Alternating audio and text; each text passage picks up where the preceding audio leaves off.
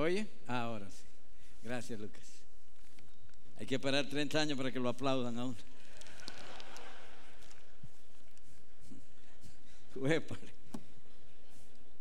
Pero Juanjo y, y, Amiri, yo lo voy a aplaudir antes de los 30. En verdad que es un placer para mí este algo que amo y es la exposición de las escrituras y, sobre todo este tema. Este, si las estadísticas son ciertas, de cada 100 matrimonios, 70 terminan divorciándose. Es decir, estamos hablando de una crisis de profundas raíces. Y quiera Dios hacer a nuestras congregaciones, nuestras iglesias, instrumentos de gracia y salvación. Consejeros para ayudar matrimonios.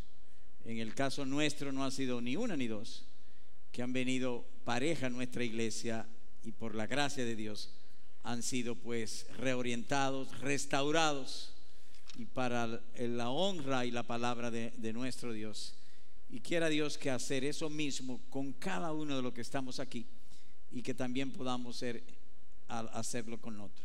Algo que se dijo desde la primera conferencia y ahora repetimos es que todos nosotros, todos los cristianos, en una manera u otra, pueden ser consejeros en este sentido. Obviamente que hay diferencia de grados en, en cuanto a la consejería, pero todos, todo el que ha recibido un don de Cristo está en capacidad de darlo a otro. De manera que todos podemos ser así. Digo esto para que si tiene que hacer una consejería, no te amilanes, no te acobardes.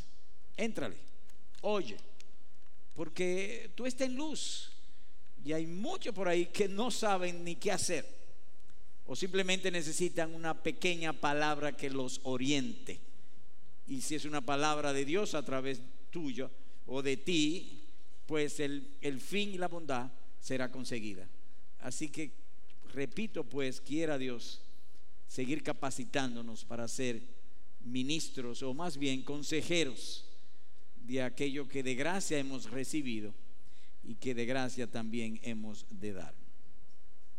Así que vamos a orar para nuevamente rogar a nuestro Dios de su misericordia y bendiga nuestro tiempo juntos. Oramos. Señor Dios y Padre nuestro, oramos a ti con acciones de gracias, porque hace meses que en tu buena providencia nos inquietaste de planificar estas conferencias. Y al llegar a ella, una vez más vemos y experimentamos lo que tú nos has revelado en tu palabra, que tú oyes la oración. Y ahora venimos otra vez a orarte y a rogarte, que así como tú no has oído aún, no en eso, sino en tantas cosas, nos oiga ahora. Y esto te pedimos, que tú ungas al predicador, que cuando él hable no lo oigamos a él, sino tu voz. Inclínate pues para oírnos. Déjanos oír tu voz. Tu voz es poderosa, es operativa. Un día nosotros nos llamaste y nos trasladaste de las tinieblas a tu luz admirables. Por lo cual te rogamos que tú siembre esta tu palabra en nuestros corazones y que nos haga consejeros competentes del nuevo pacto y en este tema que ha estado con una crisis tan profundo en nuestra nación y en otras naciones. Oh Dios, enséñanos a ser instrumentos de bien. Enséñanos a llevar tu luz con el poder de tu bendita palabra, la unción de tu espíritu y los corazones sean renovados.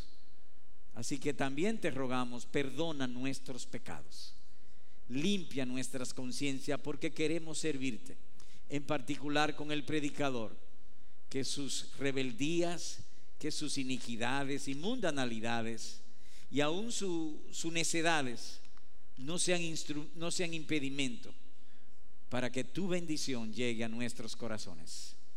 Y te lo rogamos dándote gracia en el nombre de aquel que tú le prometiste que tu voluntad en su mano sería prosperada. nuestro Señor Jesucristo. Amén.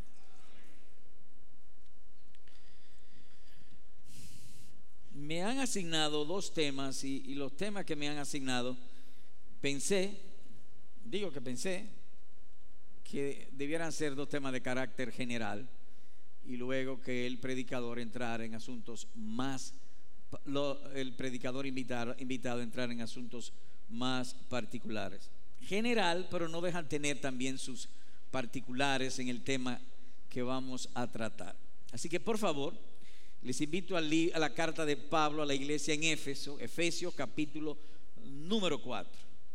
Y leeré o leeremos los versículos 1 al 3 y hablaremos acerca del fundamento y la sustancia que nos conllevaría a la unidad y a la paz en el matrimonio.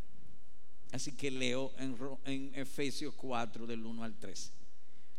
Yo pues, prisionero del Señor, os ruego que viváis de una manera digna de la vocación con que habéis sido llamados con toda humildad y mansedumbre, con paciencia, soportándoos unos a otros en amor, esforzándoos por preservar la unidad del Espíritu en el vínculo de la paz.